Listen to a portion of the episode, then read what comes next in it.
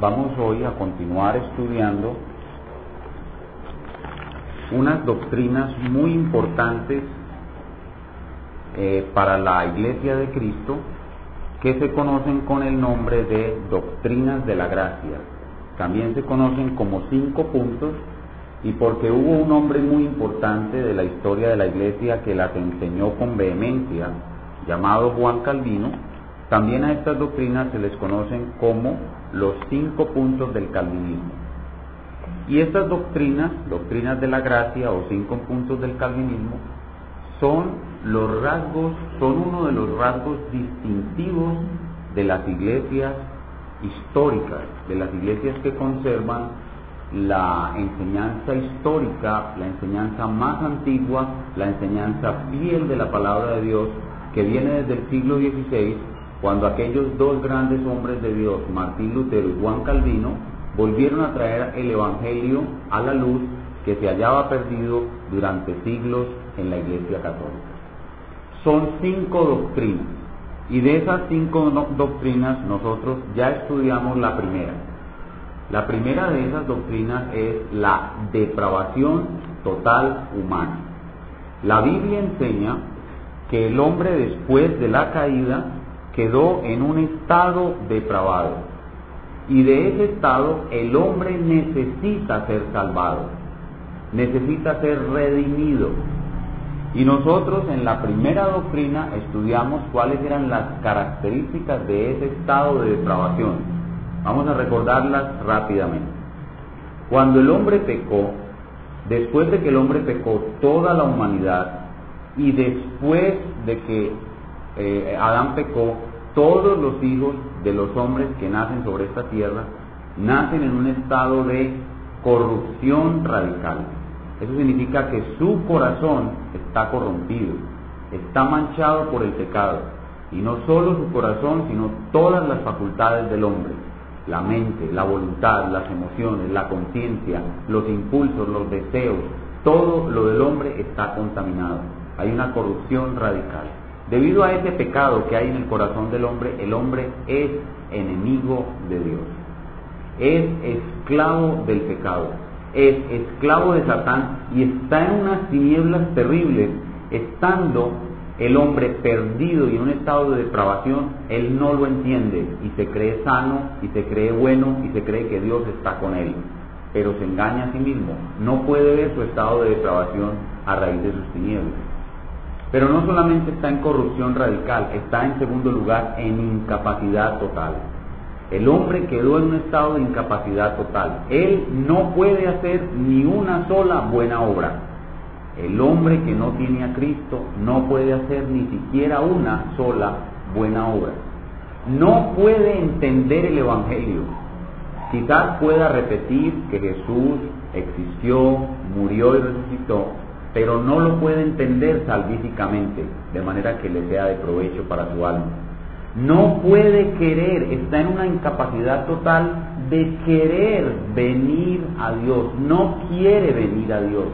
Él no quiere venir a Cristo, no quiere acercarse a Dios, quiere vivir su vida como Él quiere, no quiere acercarse a Dios. A esta hora, aquí en, en hay muchos lugares donde se está adorando a Dios y las personas no quieren venir a esos lugares, no quieren leer la Biblia, no quieren acercarse a Dios, porque está en un estado de incapacidad en su querer. No solamente está incapacitado para querer, sino que está incapacitado para venir. No puede venir, no puede venir, está incapacitado. Pero no solamente tiene una corrupción radical, una incapacidad total, sino que está en un estado de responsabilidad absoluta. El hombre es absolutamente responsable por el estado universal de depravación. Es absolutamente responsable por cada acto de depravación que comete, es absolutamente responsable por solucionar su problema de depravación aunque no pueda, es responsable, si llega al juicio de Cristo y se condena, Él es absolutamente el responsable de su condenación. Corrupción radical, incapacidad total, responsabilidad absoluta, eso es lo que es el estado de depravación total en que el hombre se encuentra. Y así viendo a la humanidad en ese estado, Dios cuando la vio en ese estado, Dios decidió salvarla. Vayamos en nuestras Biblias a Romanos capítulo 9, versículo 21.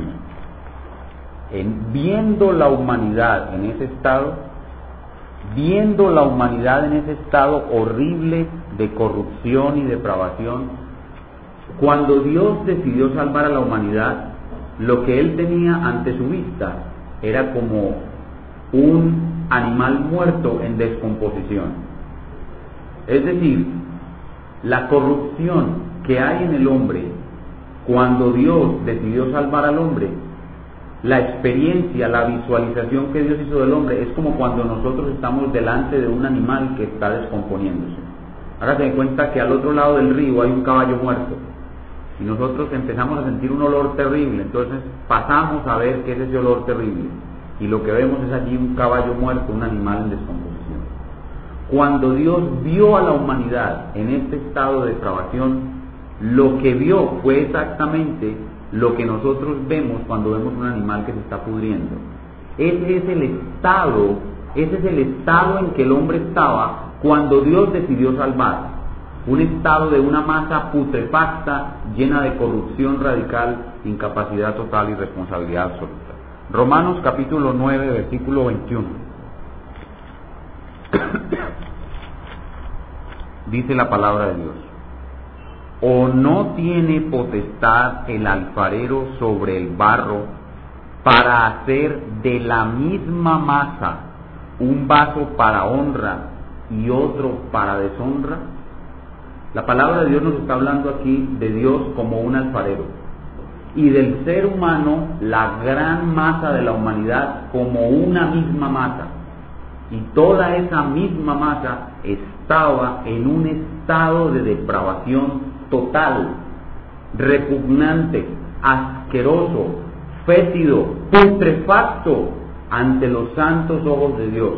Y aún así Dios, viendo esa masa, decidió de esa masa hacer un vaso para honra y hacer un vaso para deshonra. Es decir, dejar que unos continuaran en su putrefacción hasta que fueran condenados y coger a otros de esa depravación y hacerlos de esa masa un precioso vaso para su honra, el cual Él se deleita contemplándolo y se deleitará contemplándolo por toda la humanidad. Tenemos entonces a Dios mirando esa masa putrefacta y allí viendo toda esa putrefacción y pestilencia. Al ver toda la masa humana caída, Dios tenía tres opciones. Primera, condenarlos a todos.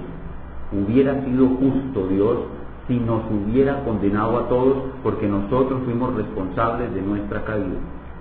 Como fue justo cuando condenó a todos los ángeles caídos.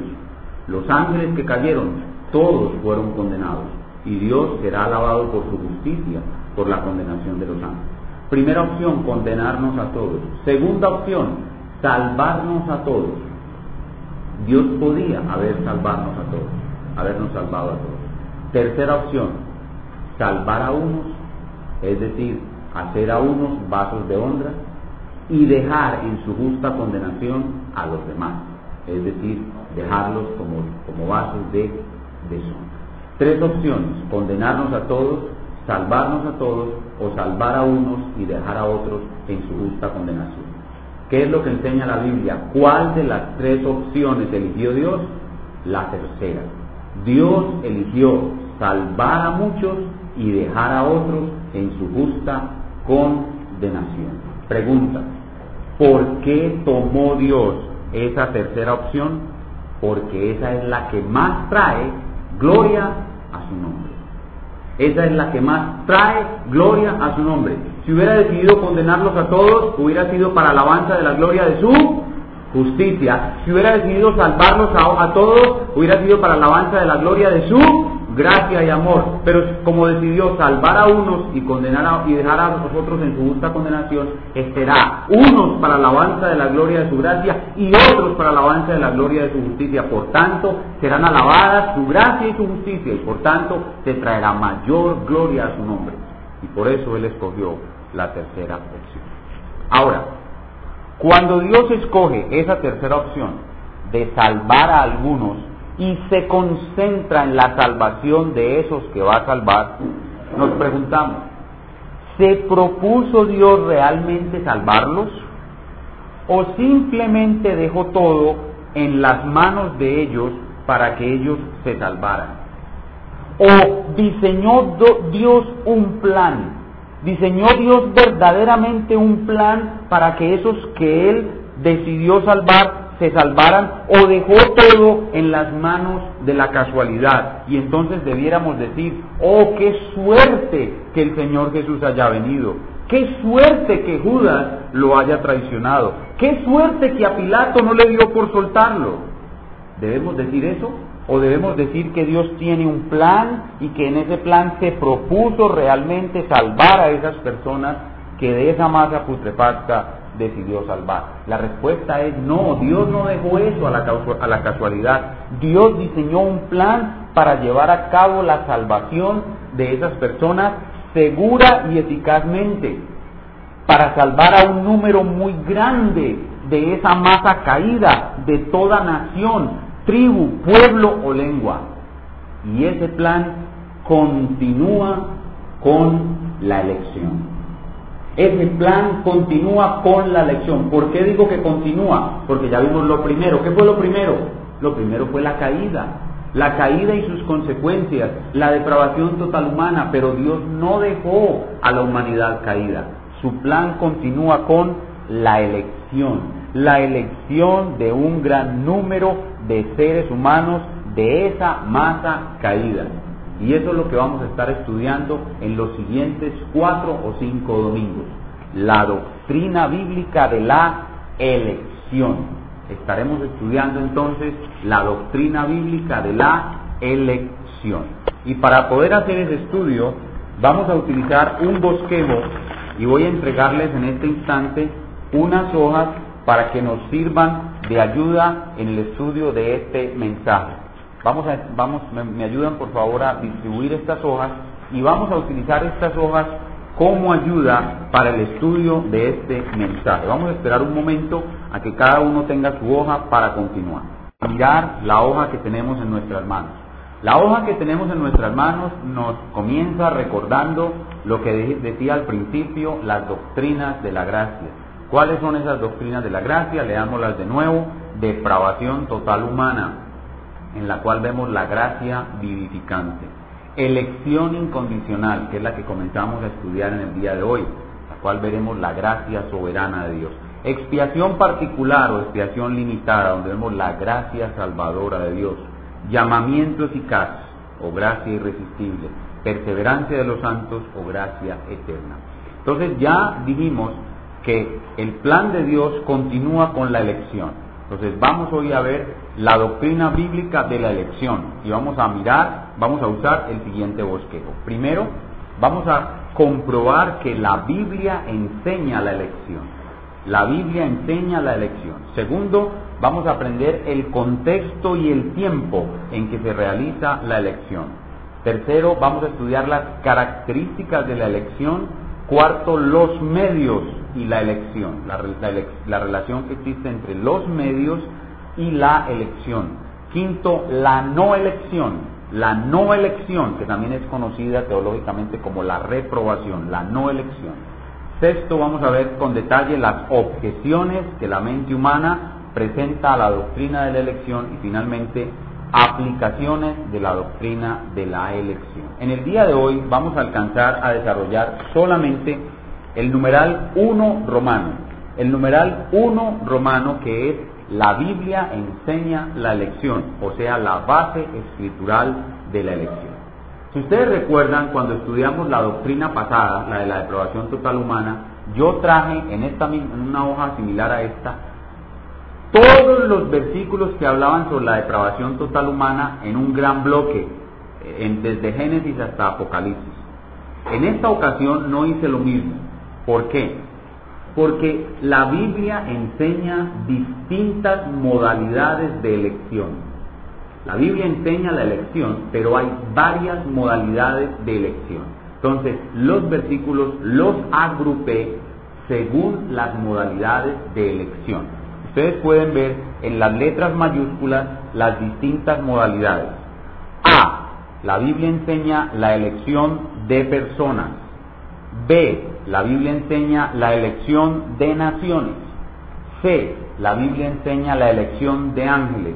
D. La Biblia enseña la elección de iglesias. E. La Biblia enseña la elección de Cristo. Y F. Nuestro punto del día de hoy. La Biblia enseña la elección de personas para salvación. Eso es lo que vamos a ver. La Biblia enseña distintas modalidades de elección. Y al ver todo este argumento bíblico vamos a estar totalmente seguros, seguros de que realmente la doctrina de la elección es bíblica y no vamos a poder refutarla, no vamos a poder eh, negarla, vamos a tener que aceptar que nuestro Dios es un Dios que elige. Entonces vamos a ver una a una estas modalidades de elección. Veamos en primer lugar la elección de personas. En la elección de personas hay distintos tipos de elección en la elección de personas. El numeral 1 de la letra A nos dice que hay elección de personas para funciones muy especiales. Ahora ustedes pasen a la hoja siguiente, que es una hoja de versículos. En esa hoja, a fin de ahorrarnos tiempo y poder cubrir todo el material, he colocado muchos versículos que nos permiten comprobar rápidamente lo que estamos diciendo. ¿Qué estamos diciendo? En primer lugar, que la Biblia elige, que la Biblia enseña que Dios elige personas y que de esas personas Dios elige a algunas de ellas para funciones muy especiales. Por ejemplo, veamos Deuteronomio 10:15. Dice la palabra de Dios, solamente de tus padres se agradó Jehová para amarlos. Miren lo que dice. Y escogió su simiente o su descendencia después de ellos a vosotros de entre todos los pueblos como este día. Ahí vemos que Dios elige personas. A Abraham, Dios eligió a Abraham y dice, solamente de Abraham se agradó Dios. Dios no se agradó de todos los otros paganos que existían en esa época, solo de Abraham. Y no solamente de Abraham, sino de su descendencia. Pero Dios elige personas no solamente dentro de los que van a ser su pueblo, sino dentro de los que no son su pueblo, también Él elige personas para funciones muy especiales. Vean el versículo, el segundo, segundo de Reyes 19:25. Está hablando del rey de Asiria, del rey de Asiria. Y miren cómo Dios escogió al rey de Asiria. Nunca has oído mucho tiempo a que yo lo hice, y de días antiguos lo he formado, y haré lo y, haré lo he hecho, esto es una versión antigua, esta es la versión de 1909 y por eso el español es un poquitito así medio confuso. Y haré lo, y haré lo he hecho venir y para desolación de ciudades fuertes en montones de ruinas. Dios escogió al rey de Asiria para destruir Israel. Dios escogió a esa persona específicamente, al rey de Asiria, al rey de Asiria en la época de la división de Israel, escogió a ese rey con un propósito, con una función muy especial, para destruir a Israel. Entonces Dios elige personas para funciones muy especiales. Pero no solamente elige personas para funciones muy especiales, elige personas para recibir favores especiales. Vean el versículo que sigue, Mateo 11, 25. En aquel tiempo, respondiendo Jesús, dijo, te alabo, Padre, Señor, Señor del cielo y de la tierra, que hayas escondido estas cosas de los sabios y de los entendidos y las hayas revelado a los niños. Dios eligió a los niños, a los pobres, a los insignificantes y apartó sus favores de los sabios y de, los entendidos.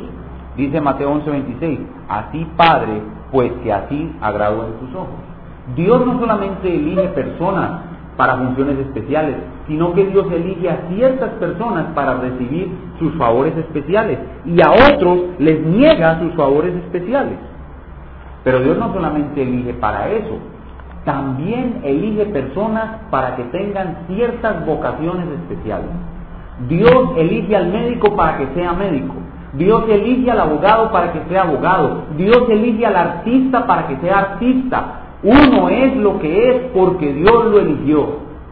Dios no solamente elige personas para funciones especiales, para favores especiales. Dios elige vocaciones y Dios elige personas para esas vocaciones.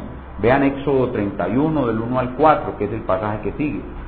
Dice, y habló Jehová a Moisés diciendo, mira, yo he llamado por nombre a Besalel, hijo de Ur, hijo de Ur, de la tribu de Judá, y lo he llenado, lo he henchido del Espíritu de Dios en sabiduría y en inteligencia y en ciencia y en todo artificio para inventar diseños, para trabajar en oro y en plata y en metal. Este Besalel era un artista. ¿Y quién le dio el don de ser un artista? Dios. Dios lo eligió para ser un artista. Entonces miren cómo la Biblia enseña distintas modalidades de elección. ¿Y por qué estamos recorriendo todo esto? Para no asombrarnos cuando veamos que Dios elige a unos y a otros no. Entonces sigamos viendo de qué otras formas Dios eligió. Vemos que Dios no solamente elige personas para funciones especiales, para recibir sus favores, para vocaciones, Dios elige hombres para que sean reyes. Veamos el Salmo 78 del 70 al 72. Veamos cómo Dios eligió a David como rey. Dice, y eligió a David su siervo y lo tomó de las majadas de las ovejas, detrás de las paridas lo trajo para que apacentase a Jacob su pueblo y a Israel su heredad, y los, apacentó con entereza de su corazón y los pastoreó con las pericias de sus manos. Dios cogió a un humilde pastorcito de ovejas y lo eligió para que fuera rey. Eso es lo que hace Dios. Dios elige. Dios elige muchas cosas de muchas maneras. No solamente, no solamente Dios elige reyes, Dios elige vocaciones, Dios elige para recibir favores especiales, Dios elige personas, sino que Dios, la elección es algo tan de Dios que miren esto, hay elección dentro de la elección. Es decir, Dios elige ciertas personas y dentro de esas personas elige a otras. O sea, hay elección, hay un grupo grande, un, universo que, está delante de Dios y de ese universo Dios elige a un grupo, a otros no los elige. Y dentro de esos mismos que eligió, elige a otro subgrupo y a los otros no. O sea, hay elección dentro de la elección. Ven ustedes cómo la Biblia enseña que Dios es un Dios que elige. Veamos Deuteronomio capítulo 7, perdón, Deuteronomio, eh, Salmo 78, 66, del, del 66 al 68. Dice, e hirió a sus enemigos en las partes posteriores, dioles perpetua afrenta y desechó el tabernáculo de José. Miren, y no escogió la tribu de Efraín sino que escogió la tribu de Judá, el monte de Sión, el cual amó. Entonces, ¿qué estamos viendo aquí en este pasaje? Que Dios de todas las naciones escogió a las doce tribus de Israel. Y dentro de las doce tribus de Israel escogió a una sola, escogió a la tribu de Judá. ¿Dónde más vemos esto de la elección dentro de la elección? Dios escogió a doce apóstoles.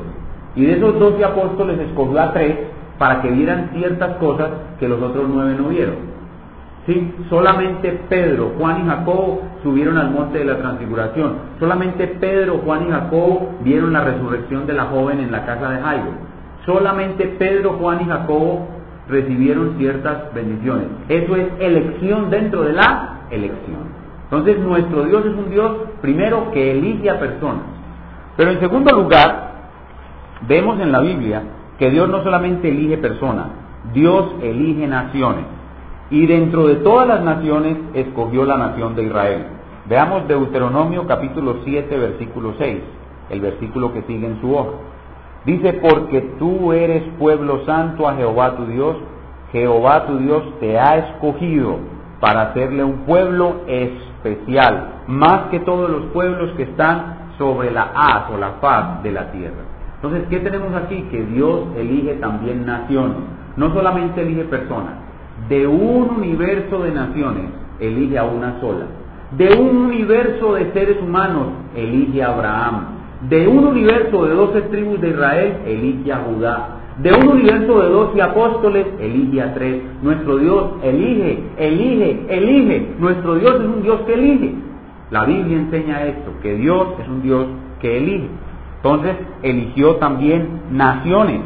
Pero no solamente eligió a Israel como su nación especial, eligió a otras naciones con propósitos especiales. Por ejemplo, ahorita vimos que eligió a Siria. Veamos aquí en, otro, otro texto cómo eligió a otras naciones con otros propósitos. Génesis capítulo 21, versículos 12 al 13. Entonces dijo Dios a Abraham, no te parezca grave a causa del muchacho y de tu sierva. En todo lo que te dijere Sara, oye su voz, porque en Isaac te será llamada descendencia. Y también al hijo de la sierva pondré en gente, es decir, lo haré una nación muy grande, porque es su simiente. Entonces Dios no eligió a Ismael para salvación, pero eligió a Ismael para que fuera el padre de una nación muy grande y le dio a esa nación un propósito específico. Entonces hay otra forma de elección que Dios da sobre otras naciones. Pero Dios no solamente elige naciones como a Israel, como la descendencia de Ismael, Dios elige ciudades. Dios elige ciudades. En el antiguo pacto, Dios eligió una ciudad. Vean, por ejemplo, segundo de Crónicas, capítulo 6, versículo 6. Dice, mas a Jerusalén he elegido para que en ella esté mi nombre, y a David he elegido para que fuese sobre mi pueblo Israel. Entonces Dios elige naciones, Dios elige ciudades. Dios elige personas, Dios elige naciones, Dios elige ciudades, Dios hace elección dentro de la elección. Pero para que nuestra, nuestra aceptación de la doctrina de la elección sea absoluta y total y no nos mariemos cuando digamos que nuestro Dios elige, la Biblia nos enseña que Dios también eligió ángeles. La Biblia enseña la elección de ángeles. El versículo que sigue, 1 Timoteo 5:21. Dice, te requiero, te demando delante de Dios y del Señor Jesucristo y de sus ángeles escogidos. Vean, ahí está, ángeles escogidos, que guardes estas cosas sin prejuicio de nadie y nada, nada hagas inclinándote a la una parte. Entonces, Dios no solamente elige personas, Dios no solamente elige personas para múltiples cosas, Dios no solamente elige naciones, elige ciudades, Dios eligió ángeles. Pero no solamente eligió ángeles, Dios elige iglesias. Dios elige iglesias. Vean el versículo que sigue, primera de Pedro 5:13. La iglesia que está en Babilonia, juntamente elegida con vosotros, os saluda y Marcos mi hijo Pedro está saludando a una iglesia y él llama a esa iglesia iglesia elegida. Y cuando uno mira el libro de Apocalipsis, hay siete iglesias en los capítulos del 1 al 3. Y de esas siete iglesias, solo dos se han preservado sin contaminación de falsas profecías y de mundanalidad. Solo dos fueron elegidas para ser preservadas sin mancha hay iglesias elegidas, hay ángeles elegidos, hay ciudades elegidas, hay naciones elegidas, hay hombres elegidos para vocaciones, hay pueblos, hay familias elegidas. Nuestro Dios es un Dios feliz. Y para que nos quede todavía más claro, la Biblia dice que el Padre eligió a Cristo. Cristo se llama su elegido. Veamos el versículo que sigue. Isaías 42.1. Isaías 42.1 Dice, hablando de Cristo, he aquí mi siervo, yo lo sostendré, mi escogido. ¿Cómo llama el Padre al Hijo? Mi escogido. El Hijo es el escogido del Padre, mi escogido en quien mi alma toma contentamiento. He puesto sobre él mi espíritu y dará juicio a las naciones. Entonces, la Biblia enseña la elección, enseña la elección de personas para distintos oficios y bendiciones. La Biblia enseña la elección de naciones, la elección de ciudades, la Biblia enseña la elección de ángeles, de iglesias, la elección de Cristo. ¿Y todo esto para qué? Todo esto está creando un efecto de cascada para llevarnos al punto central. La principal enseñanza de la Biblia con respecto a la elección es que Dios elige de esa masa caída a unos para salvación y a otros los deja en su justa condenación. Entonces la elección que primariamente enseña la Biblia. No es la elección de naciones, no es la elección de ciudades, no es la elección de ángeles, no es la elección de iglesias, es la elección de hombres y mujeres y niños y jóvenes para salvación de una masa caída putrefacta. Veamos el texto que está señalado en negrita y subrayado. Segunda Tesalonicenses 2.13. Dice, mas nosotros debemos dar siempre gracias a Dios por vosotros, hermanos amados del Señor, hermanos amados del Señor. Fue el amor del Señor sobre estos tesalonicenses, de que Dios os haya escogido desde el principio para salvación. Dios escogió a estos tesalonicenses desde el principio para salvación, para la santificación, una vez salvo siempre santo, para la santificación del Espíritu y fe de la verdad. Ahora den la vuelta y pasen a la hoja del bosquejo. No quiero que crean que el único versículo que medio enseña por allá de Chiripa la elección de personas para salvación es 2 Tesalonicenses 2.13. Es en mi humilde opinión el versículo más claro. O sea, más claro que eso no puede haber. Ahí dice que Dios escogió a los tesalonicenses para qué? Para salvación, desde antes de la fundación del mundo, ¿verdad? Ese es el versículo más claro, pero no quiero que se queden con la idea de que es el único. Miren la lista de versículos que he recopilado en donde se enseña también muy claramente que Dios eligió para salvación. Romanos 9 del 6 al 24, que enseguida vamos a ver un fragmento, Efesios 1 del 1 al 14, Juan 15, 16 y 19, Mateo 20, 16, Mateo 20, 22 y 24, Juan 6, 37, 39, 44, 45, 17, 2, 6, 9, Hechos 2, 47, Romanos 1, 6, Romanos 8, 28 al 30, Romanos 8, 33, Romanos 16, 13, Primera de Corintios 1, 26 al 29, Primera Corintios 2, 7, Efesios 2, 20, Colosenses 3, 12, Primera Tesalonicenses 1, 4, Segunda Tesalonicenses 2, 12, 2 Timoteo 1, 9, Tito 1, 1 y 2, Primera de Pedro 1, 2, Segunda de Pedro 1, 10 y otros. O sea, solamente estos son los más claros. La lista de pasajes con las palabras que enseñan la elección es abrumadora. Es abrumadora. No sé exactamente el número de los pasajes ni los pude contar, como en el anterior que sí los pude contar. Aquí no los pude contar porque hay muchos pasajes directos y muchos pasajes indirectos.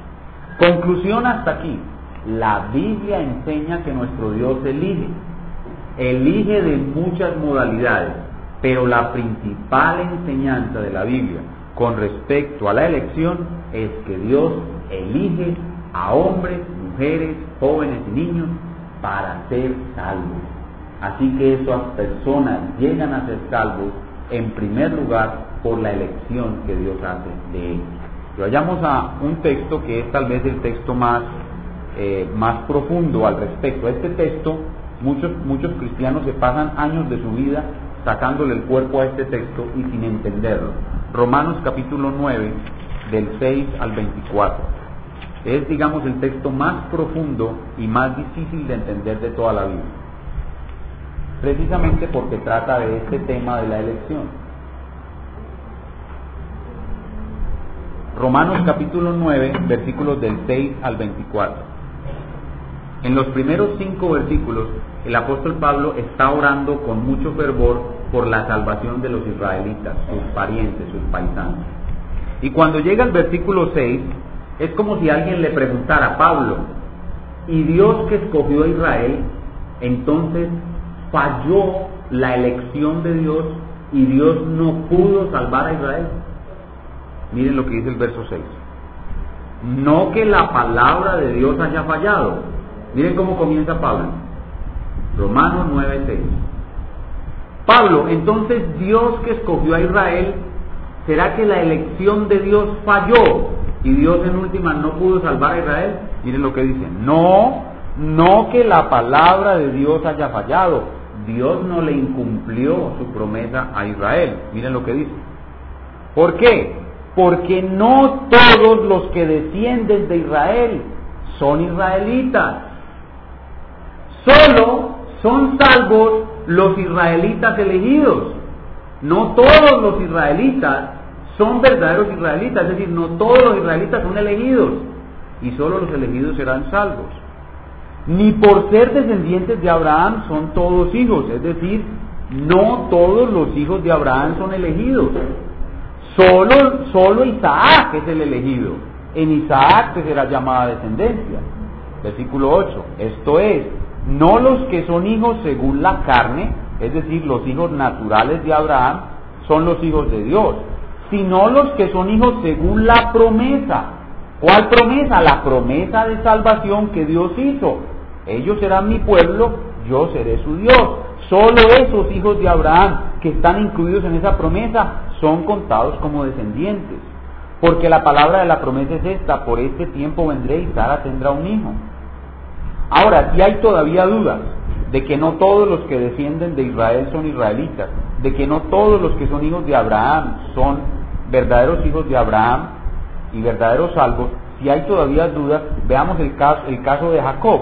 Y no solo esto, sino también cuando Rebeca concibió de uno, pero en el caso de Isaac, de Isaac nuestro padre, Isaac y Jacob, pues no habían aún nacido, ni habían hecho aún ni bien ni mal. Estaban en el vientre los dos mellizos, Jacob y Esaú. Dice, para que el propósito de Dios, conforme a la elección, no, los dos mellizos no van a ser salvados. Hay uno de los mellizos que es elegido y el otro no para que el propósito de Dios conforme a la elección permaneciese. No por las obras, es decir, no por el comportamiento de los mellizos, no por la fe que van a tener los mellizos, sino por el propósito de Dios que es la elección, sino por la, no por las obras, sino por el que llama, se le dijo a Rebeca, el mayor servirá al menor, como está escrito. A Jacob amé, es decir, Jacob es mi elegido, mas Esaú aborrecí, a Esaú no lo he elegido. Y miren, cuando se habla de elección, se habla de elección, la gente inmediatamente dice, pero entonces Dios es injusto. Versículo 14. ¿Qué pues diremos? ¿Que hay injusticia en Dios? En ninguna manera. Los dos mellizos estaban en, en depravación total. Los dos mellizos merecían la condenación. Simplemente Dios decidió que un mellizo fuera elegido y al otro lo dejó recibir lo que él merecía. ¿Hay injusticia en Dios? No en ninguna manera porque él no le debía nada a ninguno de los dos mellizos. Dios eligió porque Él es así, porque su amor es soberano, Él da su gracia a quien Él quiere. Entonces dice, versículo 15, pues a Moisés dice, tendré misericordia del que yo tenga misericordia y me compadeceré del que yo me compadezca. Y esto es lo que nosotros llamamos gracia soberana. Dios es soberano en administrar su gracia. Él le da su salvación al que Él quiere. Ninguno tiene méritos, todos merecen el infierno. Y Él le da su salvación al que Él quiere. Tendré misericordia del que yo tenga misericordia y me compadeceré del que yo me compadezca. Así que no depende del que quiere ni del que corre, sino de Dios que tiene misericordia. Porque la escritura dice a Faraón, para esto mismo te he levantado, para mostrar en ti mi poder y para que mi nombre sea anunciado en toda la tierra. Repite, de manera que de quien quiere tiene misericordia. Y al que quiere endurecer, lo endurece. De nuevo la mente del hombre dice, ay, pero entonces Dios es injusto. Pero me dirás, ¿por qué pues inculpa? Porque ¿quién ha resistido a su, resistido a su voluntad? Pablo responde, más antes, oh hombre, ¿quién eres tú para que alterques con Dios? Dirá el vaso de barro al que lo formó, ¿por qué me has hecho así? ¿O no tiene potestad el alfarero sobre, la, sobre el barro para hacer de la misma masa caída un vaso para honra y otro para deshonra? ¿Y qué si Dios, queriendo mostrar su ira y hacer notorio su poder, soportó con mucha paciencia los vasos de ira el hombre mismo se hizo un vaso de ira, preparados para destrucción. Y para hacer notorias las riquezas de su gloria, las mostró para con los vasos de misericordia que él preparó de antemano para gloria, a los cuales también ha llamado, esto es a nosotros, no solo de los judíos, y ahí vemos que Dios no le falló a los judíos, fueron salvados los judíos que fueron elegidos, no solo de los judíos, sino también de los gentiles. Entonces ahí vemos claramente que hay una elección para salvación. Y nos faltaría tiempo para leer Efesios 1 del 1 al 14. Nos faltaría tiempo para recorrer todos esos versículos. Por tanto, podemos ver con toda claridad en la escritura que la Biblia enseña la doctrina de la elección. La elección de hombres, mujeres, niños, jóvenes para salvación. El primer paso para la salvación de un ser humano es que Dios lo haya elegido desde antes de la fundación del mundo. Ese es el primer paso. Que Dios te haya elegido, que Dios me haya elegido. Eso es lo primero que sucede para salvación. Entonces, la Biblia enseña que desde antes de la fundación del mundo y viendo la masa de la, de la humanidad caída, para alabanza de la gloria de su gracia, Dios eligió a muchos de toda tribu, pueblo y lengua para que fuesen salvados por su Hijo Jesucristo. Jesucristo vino a morir en una cruz y pagó la deuda de pecado que ellos tenían para con Dios. Quitó la deuda, canceló la deuda, resucitó de los muertos y ordenó que se predicara su evangelio por todo el mundo. Y el Espíritu Santo coge ese evangelio y se lo aplica al elegido, abriéndole sus oídos y su corazón para que él al oír el evangelio se arrepienta y crea y así llegue a ser salvado. De manera que cuando la persona que es salvada llega a la salvación, llega a la iglesia, no puede decir, yo estoy aquí porque yo me salvé. No, usted entra a la salvación y dice, estoy aquí porque Dios me eligió. Dios me escogió. Dios me llamó desde antes de la fundación del mundo para que yo fuese salvo. Y estoy aquí por Él, porque Él me eligió, porque Él envió a su Hijo Jesucristo a morir por mí y a su Espíritu Santo para que me aplicara el Evangelio. Durante 25 o 30 años estuve sacándole el cuerpo a las personas que me predicaban la palabra de Dios. Me estuve negando a vivir para Dios. Pero un buen día el Espíritu Santo puso en mí el querer acercarme a Dios. Y cambió mi corazón, pude ver la inmundicia de mi pecado, me arrepentí de mi pecado, creí en Jesucristo, hoy soy de Cristo y sé que estoy aquí y soy de Él porque Él me eligió. Nadie dice yo estoy aquí por mi libre albedrío. Yo, yo estoy aquí por lo bueno que fui. Yo estoy aquí porque creí. No, yo estoy aquí por la gracia de Dios que me eligió desde antes de la fundación del mundo, envió a Cristo a morir por mí y me envió su espíritu para que me hiciera creer su evangelio que lo rechacé durante el humano. Esa es más o menos la, la, eh, la explicación sencilla de la salvación a partir de la doctrina bíblica de la elección. Ahora, ¿por qué muchos seres humanos, muchos cristianos, no creen en la doctrina de la elección? ¿Por qué muchas personas rechazan la doctrina de la elección? Esto lo vamos a ver con más detalle cuando veamos las objeciones, pero hoy simplemente me es necesario mencionarlo de paso.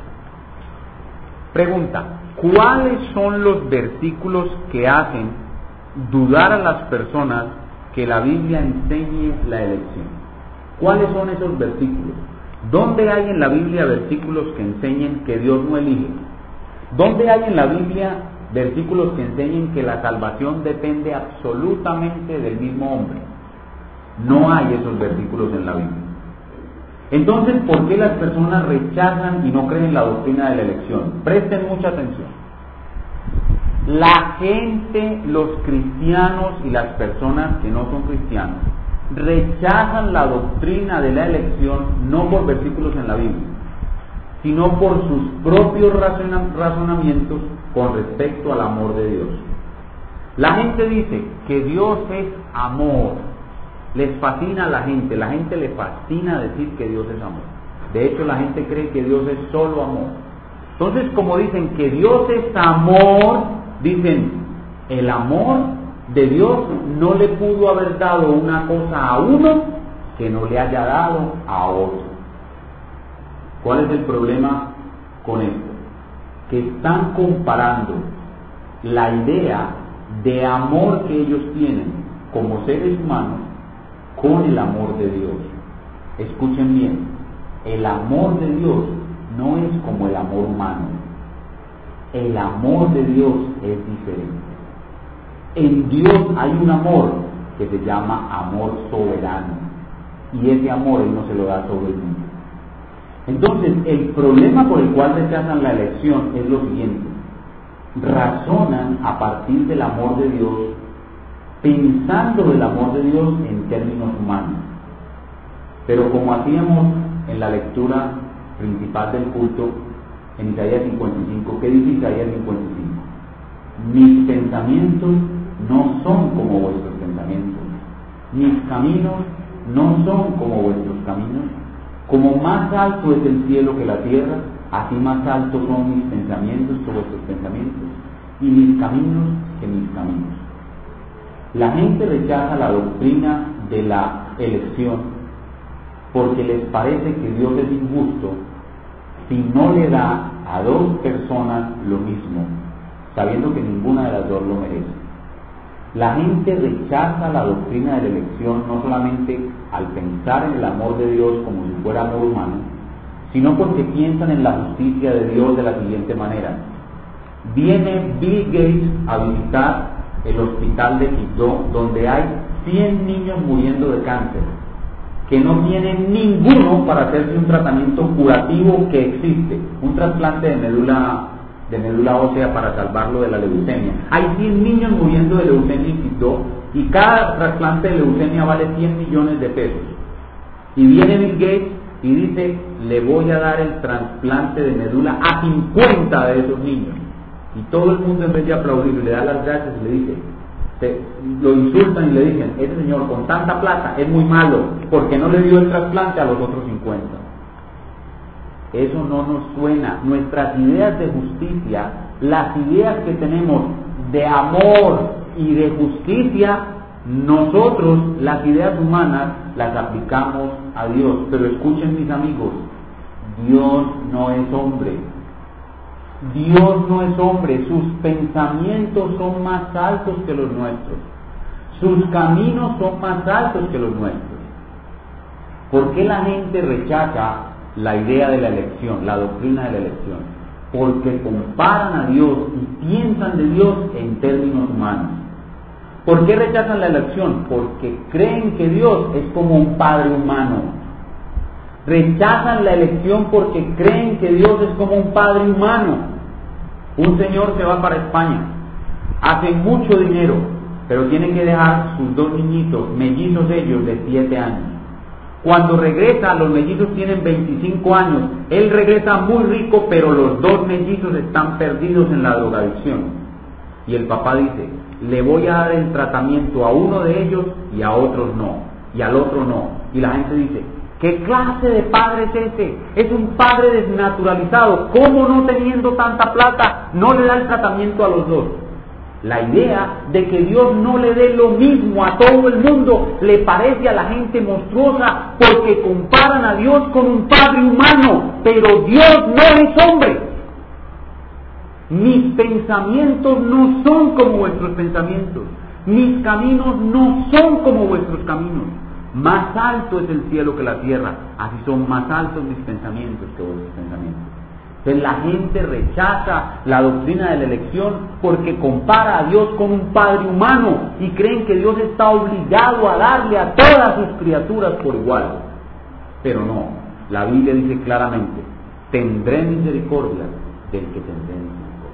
Me compadeceré del que, del que yo me compadezca. Amigos, si ese Dios no les gusta, ese es el verdadero Dios. Ese es el verdadero Dios. Un Dios que reparte su misericordia soberanamente. Ese es el verdadero Dios de la Biblia. Ahora, ¿por qué otra razón rechazan las personas la doctrina, de la elección? No solamente porque creen que el amor de Dios está mal representado en la doctrina de la elección, no solamente porque creen que la doctrina de la elección hace a Dios injusto, no solamente porque creen que eh, Dios tiene que comportarse como un padre humano, sino en último lugar por defender las ideas del libre albedrío. Ya vimos en la doctrina pasada que hay un mito en toda la raza humana, que es el mito del libre albedrío. Cuando hablamos de la elección, la salvación de una persona queda en las manos de Dios. Y eso a la gente no le gusta. A la gente le gusta que la salvación sea una decisión propia, una decisión de mi libre albedrío. Y ya vimos en la, en la doctrina pasada que el libre albedrío es un engaño de la filosofía, del humanismo. El hombre cree que es libre para salvarse cuando él quiera, pero la salvación del hombre está en las manos de Dios. Es más, la salvación del hombre está determinada desde antes de la fundación del mundo. Usted aquí simplemente viene a descubrir que usted fue elegido. Usted no se salvó a sí mismo. Usted descubrió que fue elegido. Que es salvo porque fue elegido. Pero la gente quiere que la salvación esté en sus manos. Quiere salvarse cuando él quiera voy a parrandear 65 años, 70 años, y cuando me anuncien que tengo cáncer de próstata, ahí me arrepiento. La salvación no está en sus manos, la salvación está en las manos de Dios. No es en el libre albedrío suyo, es en el albedrío de Dios que está la salvación. Y eso no le gusta a la gente. Por eso la gente rechaza la doctrina del libre albedrío. perdón, de la elección. Por esta razón, las personas con todos esos bloqueos en su mente tratan de buscar algunos versículos en la Biblia que rechacen la doctrina de la elección.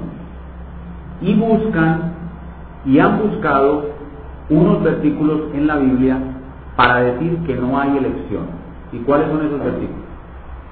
Son los versículos donde dicen que Dios no hace acepción de personas. Ya vimos que la Biblia enseña claramente la elección Vimos que la Biblia enseña claramente la elección para salvación. Vimos cuáles son las objeciones de las personas que no quieren aceptar la doctrina de la elección. Y ahora lo que estamos viendo es que esas personas que rechazan la elección, para justificar su rechazo a esta doctrina, lo que hacen es decir que Dios no hace acepción de personas. Y con ello suponen ellos que dan a entender que Dios no pudo haber escogido a unos sí y a otros no, porque Dios no hace acepción de personas, es decir, que Dios no tiene preferencia por ninguno. ¿Qué podemos decir nosotros al respecto? En su hoja de bosquejo, en la hoja que estamos en este momento mirando, en la parte de abajo, doy algunas explicaciones sobre esas objeciones. Y entre paréntesis cuando llego al punto donde, donde digo que la gente busca los versículos donde dice que Dios no hace acepción de personas, coloqué entre el paréntesis todos los versículos de la Biblia donde dice que Dios no hace acepción de personas y manda a sus discípulos a no hacer acepción de personas. Tómese por favor la molestia de leer todos esos versículos y se va a dar cuenta de lo siguiente. Pase a la hoja de versículos, que es la segunda hoja que tiene en sus manos. Y vamos a leer algunos de esos versículos. Usted los lee todos los demás en su casa para que compruebe que lo que estoy diciéndole es verdad. En Deuteronomio 10, 17 es el primer versículo de la Biblia donde aparece diciendo que Dios no hace acepción de personas. Dice, porque Jehová vuestro Dios es Dios de dioses y Señor de señores, Dios grande, poderoso y terrible, que no hace acepción de personas ni toma cohecho. Esas dos expresiones, no hace acepción de personas y toma ni toma cohecho, aparecen casi siempre juntas. Y lo que están significando esas dos expresiones es que cuando Dios está sentado en su tribunal como juez, Él no se deja sobornar de nadie. La palabra cohecho significa soborno. Entonces, cuando la Biblia dice que Dios no hace acepción de personas, en, todos esos versículos usted va a ver que se refiere a la forma como Dios administra justicia. Es decir, que cuando Dios juzga a una persona, no tiene para él ninguna importancia si es rico o pobre, si es sabio o bruto. Dios no hace acepción de personas significa que Dios no respeta a nadie por su condición a la hora de juzgarlo. De hecho, la palabra acepción del hebreo y el griego la traducen a las Biblias en inglés con la palabra respeto. Es decir, esa palabra acepción de personas significa respeto. Dios no respeta a nadie. Los hombres, cuando llega un rico, si en este momento entra el presidente a este, a este culto, ¿qué pasa? Si entra el presidente de la República por esta puerta, ¿qué pasa? Todos nos quedamos asombrados. Llegó el presidente. Le tenemos un respeto.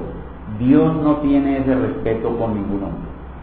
Y eso quiere decir que a la hora que esos hombres se sienten delante de Dios, Él no va a tener en cuenta para nada lo que esos hombres eran. No respeta ni al rico para recibir soborno, ni al pobre para perdonarle sus pecados debido a su pobreza. Dios no hace acepción de personas, significa que Dios no respeta a nadie en el juicio. No tengo tiempo para leer los otros versículos, ahí coloqué tres más. En todos los versículos Dios está hablando de la forma como se debe tratar a las personas sin preferencias, sin respeto por su condición. En la iglesia, Dios en el juicio siempre está relacionando la, la expresión acepción de personas con el juicio que tenemos hacia otros o con el juicio que, que Dios va a juzgar a los hombres. En conclusión, al mirar todos esos versículos nos damos cuenta que la expresión Dios no hace acepción de personas, lo que se refiere es a la forma como Dios administra justicia.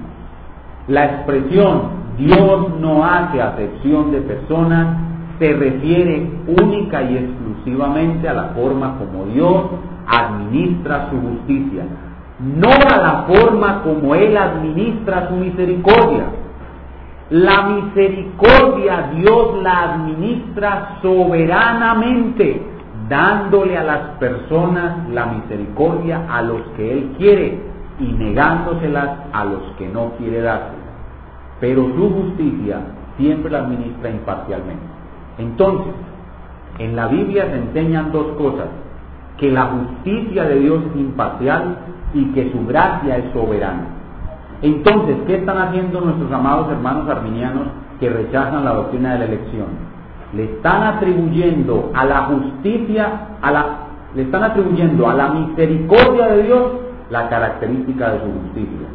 Es decir, dicen que Dios tiene que administrar misericordia la misma manera como administra justicia.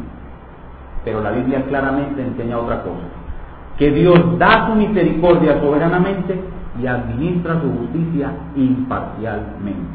Las dos cosas son enseñadas en la Biblia. Por tanto, no hay argumento válido para rechazar la doctrina bíblica de la elección. Podemos concluir en este instante diciendo que la salvación de los hombres parte de la elección de Dios. Y no podemos negarlo con la Biblia, ni por medio de argumentos acerca del amor de Dios, ni por medio de argumentos acerca de la justicia de Dios, ni por medio de argumentos acerca del libre albedrío. La salvación del hombre depende de la elección que Dios hace de ciertas personas. Y ahora debemos preguntarnos para terminar, ¿cómo nos favorece eso? ¿Cómo nos bendice a nosotros eso? ¿Cómo nos trae bendiciones a nosotros en este día el conocer que el Dios de la Biblia es un Dios feliz? Lo más importante es, si yo ya sé que soy un elegido, lo que estoy haciendo al conocer la doctrina de la elección es conociendo verdaderamente al Dios de la Biblia. Cuando yo conozco a un Dios que reparte su misericordia soberanamente y lo adoro, estoy adorando verdaderamente al Dios verdadero. Las personas que dicen que Dios es solo amor y que Dios no elige, cuando vienen a sus iglesias, no adoran al Dios verdadero. Cuando usted viene a la iglesia y en su iglesia adoran a un Dios que elige, ahí están adorando al Dios verdadero.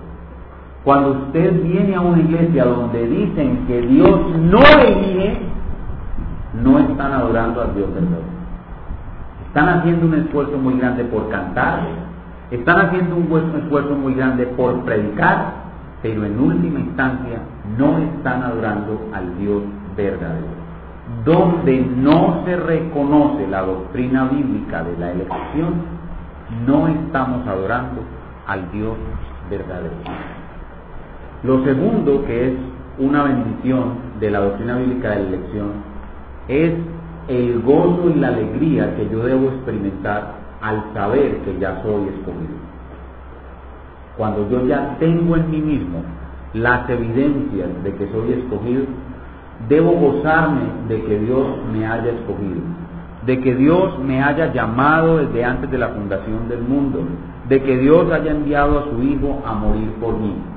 Debo gozarme y alegrarme. No hay cosa más grande y más maravillosa que deba disfrutar un ser humano que el saberse elegido del amor especial de Dios. Hay un amor general que Dios tiene por todos los seres humanos, pero ese amor no salva. Es el amor especial de Dios que elige y el que salva. Y yo, si yo tengo ese amor especial, yo debo sentirme el ser más bienaventurado del universo. Pero en tercer lugar, este, esta doctrina de la elección es muy importante para las personas que están aquí y que aún no saben si son escogidas o no. Las personas que están aquí, que aún no saben si son escogidas, esta doctrina es muy importante para ellos. Ellos no deben preocuparse por averiguar si son escogidos o no. El problema de las personas que no conocen aún a Cristo no es saber si son escogidas o no. El problema de las personas que aún no conocen a Cristo es su pecado. Y lo que ellos deben saber ahora es que Dios envió a Cristo a morir por pecadores como ellos. Y que si ellos se arrepienten de su pecado y creen en Cristo, es porque Dios los escogió. Y van a poder comprobar que Dios los envió. Entonces el problema con esta doctrina es que la gente cree que ahora, de aquí en adelante, van a tener que estar averiguando todas las personas si Dios los eligió o no. No, la doctrina de la elección es algo práctico para las personas que ya estamos en Cristo. Pero las personas que no están en Cristo no deben preocuparse por saber si son elegidos o no. Deben preocuparse por su pecado. Porque en el pecado que han cometido hasta ha ofendido a un Dios santo. Pero ese Dios santo proveyó un camino de salvación, un perdón total por medio de la obra de Cristo en la cruz. De tal manera que cuando ese pecador oye la predicación del Evangelio, la predicación de la palabra, como se ha predicado hoy aquí, como se cantaba ahorita por medio de himnos, como se le ha compartido durante mucho tiempo por muchas personas, el pecador oye el Evangelio, reconoce su pecado, cree en Cristo y se arrepiente, él comprueba que realmente ha sido elegido y puede participar del gozo de la salvación y su salvación nunca se perderá su salvación será para ti.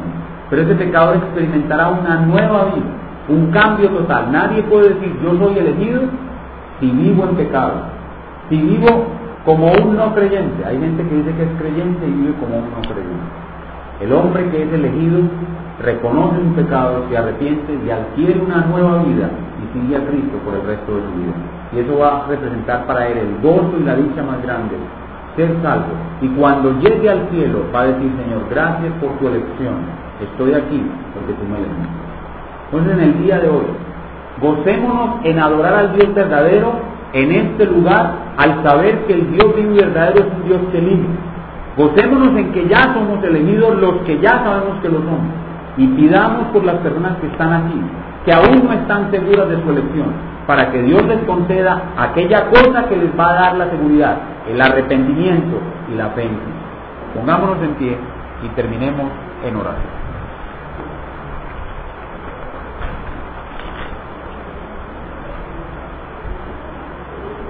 Puestos en pie, cerramos nuestros ojos, inclinamos nuestro rostro y vamos a terminar en solemne oración delante de nuestro Dios.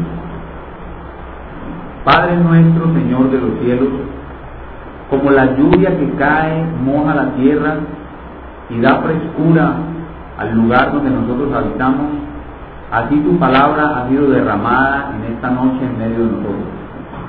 Hemos podido proclamar una, una de las doctrinas bíblicas más importantes que muestran al Dios vivo y verdadero. El Dios vivo y verdadero es un Dios que elige, y lo hemos visto hoy en tu palabra hasta la saciedad. Y creemos que ningún argumento acerca del amor de Dios, de la justicia de Dios, ningún argumento acerca del libre albedrío, ningún argumento en el cual se compare a Dios con un Padre humano, puede ser suficiente para destruir la gloriosa verdad, la bendita verdad de que el Dios soberano es Jehová, que elige dar su misericordia a quienes quiere y a otros los pasa por alto. Le damos muchísimas gracias porque tenemos la dicha de poder escuchar la proclamación de la verdad. Estoy seguro de que el 95% de las iglesias en Quindó y en Colombia nunca han predicado en años, 10, 15, 20 años, un sermón como el que se ha predicado hoy aquí. Adorando y alabando a un Dios que eligió para salvación a los que han de ser salvados. Señor, las personas, los hermanos en Cristo que no adoran a un Dios que tiene una gracia soberana, están adorando una caricatura del Dios vivo y verdadero.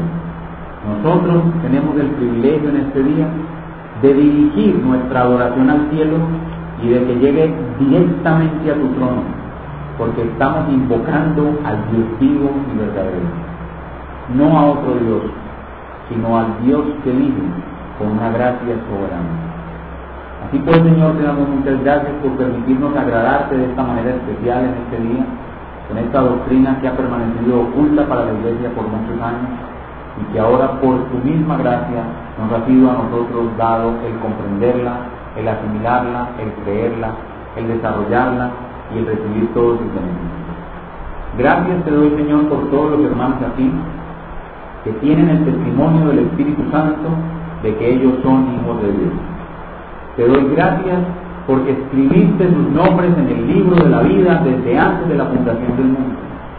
Como vamos a ver en nuestro próximo sermón, en el Consejo Eterno de Redención, tú hablaste sobre los hermanos que hoy están aquí, que ya están inscritos el libro de la.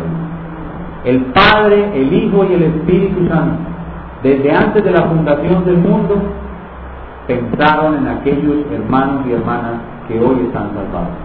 El nombre de Eugenio Sala, el nombre de Oleti Rum, de Manuela Viva, el nombre de Mayira Moya, de Sergio Ruiz, pasó por la mente del Dios Trino desde antes de la fundación del mundo y escribió nuestros nombres en aquel libro.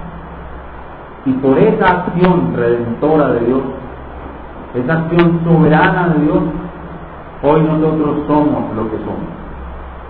Tenemos mucho de qué agradecerle a nuestro Padre, de qué gloriarnos solamente en Cristo, porque es por Él que ese decreto de elección se cumplió.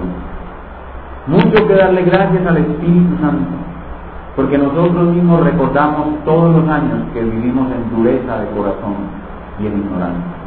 Pero porque fuimos elegidos el Espíritu Santo aplicó la obra de Cristo en nuestros corazones y en el buen tiempo el Señor nos trajo salvación. Tenemos mucho que adorar a Dios vivo y verdadero.